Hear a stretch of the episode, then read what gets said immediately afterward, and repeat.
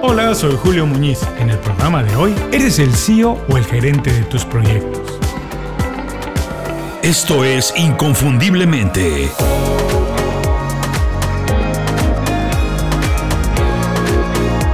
Sé extraordinario en lo que haces.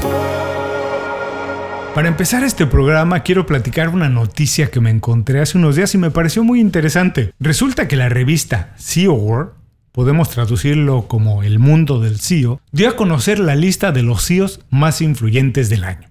CEO, para quien no esté familiarizado con el término, es el acrónimo en inglés de Chief Executive Officer. En español es el director ejecutivo de una compañía. Y en el organigrama es más importante, digamos que tiene más peso que un director general. Muchas compañías tienen la figura de director general como la persona responsable de todo porque no tienen un director ejecutivo, un CEO. Pero se entiende que cuando hay un CEO, nadie puede estar por encima de él. Es el CEO quien tiene la última palabra a menos que exista un consejo de accionistas y en sus estatutos diga que el consejo puede contradecir o que está por arriba del CEO. Pero en términos prácticos, el CEO es la autoridad máxima. Regresando a la noticia, la revista CEO World publicó la lista de los CEOs más influyentes del año. Se evaluaron más de 1.200 directores ejecutivos en 96 países en base a los estados financieros de su compañía. Esto representaba más o menos el 60% de la evaluación para este reconocimiento y el otro 40% se compone de la participación social y compromiso con el medio ambiente de la empresa, su participación en el mercado, digamos qué pedazo del pastel de su industria tienen, cuánto se ha elevado el valor de la compañía en el último año y por último, el impacto y reconocimiento de su marca. Así que CEO World, con un grupo de expertos y sus colaboradores, evalúan todo esto y deciden quién hizo el mejor trabajo en un año, quién es el CEO más influyente del año. La lista completa se puede revisar en la página de internet de la revista. En esta ocasión, el primer lugar se lo llevó Elon Musk de Tesla, que además todos sabemos es el hombre más rico del mundo. Me imagino que muchas cosas debe estar haciendo bien para tener este reconocimiento, además de ser la persona más rica del mundo. También están incluidos en la lista en los primeros lugares los CEOs de Microsoft, Facebook, Amazon, que por cierto, ya no es Jeff Bezos, ya todos lo sabemos, pero también está, y está la gente que encabeza Disney, Pfizer, obviamente, Apple y otras compañías que evidentemente dominan en su mercado. Si tienen curiosidad, repito, la lista está completa en la página de internet de la revista CEO World. Lo que a mí me pareció muy interesante de la nota no es la lista en sí, es el rango tan amplio de materias o de terrenos en las que se califica a estos ejecutivos. Va desde las finanzas, hasta el marketing, pasando por las iniciativas sociales. Es decir, que para ser un CEO competente, se tiene que ser un todoterreno. No importa cuál es tu especialidad, se tiene que tener un conocimiento medianamente profundo de todo el accionar de la compañía para entender cómo es que el trabajo o resultados de un departamento influyen en los otros y al final en el desempeño de toda la empresa. Y no importa si son ejecutivos de carrera, como es Tim Cook, eh, de Apple o emprendedores como el mismo Elon Musk. Lo que se necesita es una visión general y detallada de todo. Esto es lo más rescatable para mí, lo más interesante para todos nosotros y es el aprendizaje que podemos tomar de la noticia. Porque, de alguna manera, todos tenemos un proyecto que encabezar. Puede ser tu negocio, tu startup o tu carrera profesional, lo que sea. Pero solamente tú y nadie más está al frente y tú y nadie más tiene que decidir. Como dicen en inglés, take the shots. Tú tienes que ser un todoterreno, tener la visión completa y detallada de lo que está pasando para hacer que las cosas sucedan como tú quieres. Tú sabes cómo están tus finanzas, tus relaciones, tus habilidades y cómo impacta una cosa en la otra. Tú, nadie más, tiene que entender de todo para decidir y avanzar en la dirección que quieres, para conseguir, obviamente, lo que es importante para ti. Pensar en tu carrera o en tu vida como un CEO, como un director ejecutivo, tiene muchas ventajas. Por eso es que nuestro programa de hoy se trata de eso. A continuación, ¿eres el CEO o el gerente de tus proyectos? ¿Qué vamos a aprender hoy? 1. La diferencia principal entre un director general y un CEO. 2. Las características que se necesitan para ser un CEO competente. Y número 3. ¿Cuál es la habilidad indispensable, definitiva, para ser un CEO que marque la diferencia? Muchas personas tienen problemas para adaptarse a un mundo que cambia todos los días. Por eso en Inconfundiblemente creamos un newsletter con 5 recomendaciones para ahorrarte tiempo, mantenerte informado y ayudarte a desarrollar las habilidades que tienes que tener para sobresalir en el mundo de hoy. Es una selección de libros, documentales, pláticas TED, aplicaciones y estrategias profesionales. Se llama Las 5 razones. Es completamente gratis y llega todos los viernes directo a tu correo electrónico. Suscríbete en inconfundiblemente.com. No tienes que hacer nada más. Te suscribes y empiezas a recibir mis recomendaciones. Y no te preocupes si no puedes tomar nota ahora. No se te va a olvidar, no se parece a nada. Es para gente atrevida, diferente, inconfundible. Visita inconfundiblemente.com, suscríbete y aprende algo nuevo y útil en 5 minutos o menos. Ahora sí, vamos al programa de hoy. Por muchas razones, en los últimos años, los CEO o directores ejecutivos de muchas compañías se han convertido en celebridades en todo el mundo. Los vemos en redes sociales, en los medios, en revistas, en la televisión, en todas partes. Hoy es muy natural que muchas personas, incluso gente que no tiene ningún interés en los negocios, sepa quién es Elon Musk, Jeff Bezos, Tim Cook, Mark Zuckerberg, Warren Buffett, etcétera, etcétera, etcétera. Finalmente, son hombres muy ricos, tienen mucha influencia, pero además se han convertido en figuras muy mediáticas. Opinan de muchas cosas y generalmente su opinión cuenta. Dirigir las grandes compañías que encabezan no debe ser nada fácil. Hay que entender o dominar muchas disciplinas, tener un conocimiento amplio de su mercado y saber, por supuesto, qué está pasando en todo el mundo. Pero sobre todo, a mí me interesa mucho una cualidad que considero indispensable tienen el poder de hacer que las cosas sucedan.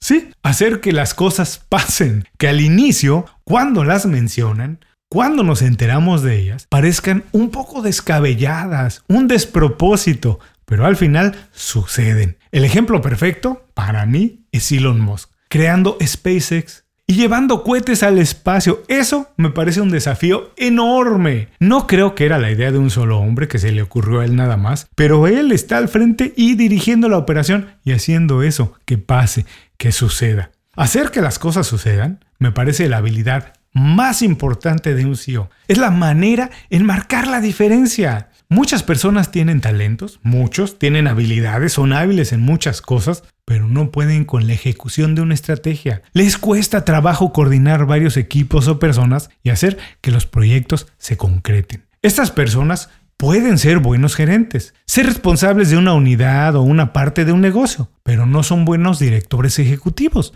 porque carecen de lo más importante. Esa para mí es la habilidad que define la mentalidad de un CEO, de un director ejecutivo. La necesidad y al mismo tiempo la habilidad de hacer que las cosas sucedan, que las cosas pasen a pesar de encontrar resistencia, competencia o imprevistos. Lo maravilloso de esto es que no se necesita estar al frente de una mega compañía tener miles de empleados o ser responsable de entregar millones de dólares de ganancia año tras año para tenerla y aprovecharla. No tienes que llevar cohetes al espacio, es lo que estoy diciendo, para pensar como un CEO y hacer que las cosas que son importantes para ti pasen en tu vida o en tu proyecto. Si trabajas en los aspectos que vamos a ver a continuación, con el tiempo y dedicación, ya verás, podrás dejar de ser un buen gerente para convertirte en el CEO de tus proyectos. Número 1. Define una visión y planea de manera estratégica. Tener una visión clara, por qué es importante algo para ti, determina cómo lo haces y también define su nivel de importancia. Así como las compañías grandes tienen una visión y un propósito, pues tú necesitas tenerlos también para motivar tus acciones. La visión y planeación estratégica proyectan parte de tu personalidad y determinan dónde vas a poner el enfoque, qué es realmente importante para ti y por qué. Una vez que determines tu visión, todo será más fácil, incluso definir la estrategia que tienes que hacer para lograrlo. Piensa que si no has definido qué es vital en tu vida, qué es vital para ti, pues no vas a saber, pues no vas a saber cómo invertir tu tiempo, tu dinero y tu energía para conseguirlo. Define una visión personal y diseña los pasos que vas a seguir para implementarla y alcanzar lo que es importante para ti. Número 2. Toma acción. Una visión personal y con propósito es la motivación necesaria, es todo lo que se necesita para empezar a hacer las cosas. Tomar acción no siempre es fácil, algunas veces da miedo, pero si la intención es conseguir algo que es importante para ti y te define, pues es mucho más fácil. Si tú no eres capaz de empezar, de hacer lo que se tiene que hacer para conseguir lo que quieres y hacer todo lo necesario para conseguirlo, para que pase, nadie va a venir a hacerlo por ti. Empieza, toma acción, da el primer paso, define qué es importante para ti y haz lo que tengas que hacer para conseguirlo. Número 3. Haz evaluaciones frecuentes. Cuando se trata de evaluar el desempeño, nadie, absolutamente nadie, está por arriba del CEO. No importa si es una gran organización o un proyecto de una sola persona. La mentalidad de director ejecutivo demanda analizar qué se ha conseguido y cómo se ha hecho, en dónde se puede mejorar y cómo se aprovechan los recursos al máximo. Hay que hacer evaluaciones frecuentes para saber cómo vamos, en dónde hemos fallado y qué tenemos que corregir para alcanzar lo que es importante. Número 4. Minimiza los riesgos. El director general debe ser atrevido, pero el CEO, además de ser atrevido, debe minimizar la posibilidad de accidentes. Un CEO siempre está alerta de las situaciones internas en la compañía y externas que pueden afectar el avance de un proyecto. Es el responsable, no el de hacer, pero sí de que se preparen los planes B, C o D, los que sean necesarios, en caso de que sean necesarios. El objetivo de esto no es limitar la innovación. Al contrario, es que el equipo se sienta seguro, saber que está protegido para llevar la innovación lo más lejos posible. Número 5. Desarrolla habilidades de liderazgo. Un director ejecutivo no suele dedicar parte de su tiempo a crear él directamente productos o servicios, no es su trabajo. En cambio, su rol es asegurarse que todos los demás, que todos en la compañía, tengan lo que necesitan para hacerlos, para generar productos y servicios. Independientemente de la industria en la que se encuentre una empresa, el director ejecutivo necesita comprender la industria al detalle conocer el mercado, sus desafíos y su historia para sobresalir en una posición de liderazgo, él y la compañía. Tienes que desarrollar esas habilidades, poder guiar a un equipo, poner un equipo en forma, juntos, bajo un mismo paraguas y empujar por los mismos objetivos. Número 6. Aprende a comunicar tus ideas. Un CEO siempre es experto en comunicar información e ideas y además lo hace de manera eficaz en todos los niveles porque se comunica con sus colegas, con su equipo, con el mercado y muchas veces con los medios masivos de comunicación. Los CEOs hasta cierto punto son influencers en potencia. Lo que dicen siempre es escuchado. Tienen que dominar la intención de un mensaje, comunicar ideas claras y concisas para evitar los malos entendidos, además de inspirar acción de todo el equipo. Hay muchos comunicadores buenos que no son directores ejecutivos, pero no hay directores ejecutivos que sean malos comunicadores. Comunicar las ideas, ahí empieza la motivación que necesita el equipo para conseguir lo que está buscando. Número 7. Ayuda a resolver los problemas. No es el papel más divertido, lo sé, pero es probablemente uno de los más importantes. La habilidad para resolver problemas es muchas veces la diferencia entre ver triunfar un proyecto o verlo ir derechito al fracaso. Una combinación de conocimientos de la industria, arrojo porque hay que ser valiente, por supuesto, enfoque, sí, y creatividad es a menudo una combinación ideal para un enfoque de resolución de problemas ya que permiten al director ejecutivo encontrar soluciones únicas que se basan, además de un razonamiento empresarial, en ser sólido y atrevido, atractivo. Ayuda a resolver problemas, no a generarlos. El CEO está siempre listo para desbaratar nudos, no para crearlos. Número 8. Si quieres ser un CEO, considérate un rebelde y un transformador. Los directores ejecutivos, en esencia, son creadores. Inventan negocios, productos, mercados o soluciones. Son los emprendedores de hoy, son innovadores y rebeldes. Tal vez las figuras más queridas o más buscadas por los medios de comunicación de nuestros días. Controvertidos, atrevidos, transformadores, cambian la estrategia y la cultura de una empresa lo que sea necesario para evitar el fracaso. Desafían la sabiduría convencional, lo ya establecido, lo convencional, en su camino hacia el éxito porque quieren asombrar a propios extraños. Hacen lo que sea necesario para alcanzar lo que están buscando. Hasta aquí las ocho acciones necesarias para considerarse un CEO. Vamos a recordarlas. 1. Define una visión y planea de manera estratégica. 2. Toma acción. 3. Haz evaluaciones constantes. 4. Minimiza los riesgos. 5. Desarrolla habilidades de liderazgo. 6. Aprende a comunicar tus ideas. 7. Ayuda a resolver los problemas. 8. Considérate un rebelde y un transformador. Un CEO o un director ejecutivo es mucho más que un gerente o un director general. En términos sencillos, de manera clara, es el responsable de la visión de un proyecto o negocio y de colocar todas las piezas en su lugar para que las cosas que tienen que pasar pasen, para que sucedan y se alcancen los objetivos. La diferencia y característica principal de un CEO es que tiene lo que se necesita y además sabe cómo hacer para que las cosas pasen. Piensa en las acciones que acabamos de revisar.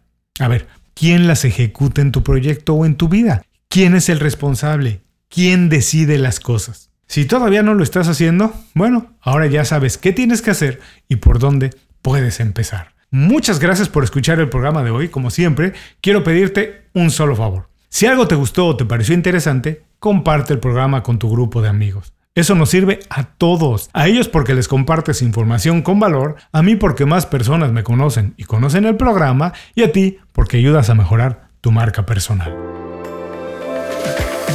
Muchas gracias por escuchar el programa. Si algo te pareció interesante, visita inconfundiblemente.com. Tenemos un blog, un canal de YouTube y un boletín donde recomendamos libros, documentales y herramientas para ayudarte a destacar en lo que haces. Se llama Las 5 Razones y llega todos los viernes. Por último, si quieres mejorar tu marca personal de manera fácil e inmediata, recomiéndanos con tus amigos y comparte este programa, porque cuando compartes contenido con valor, dejas una buena impresión.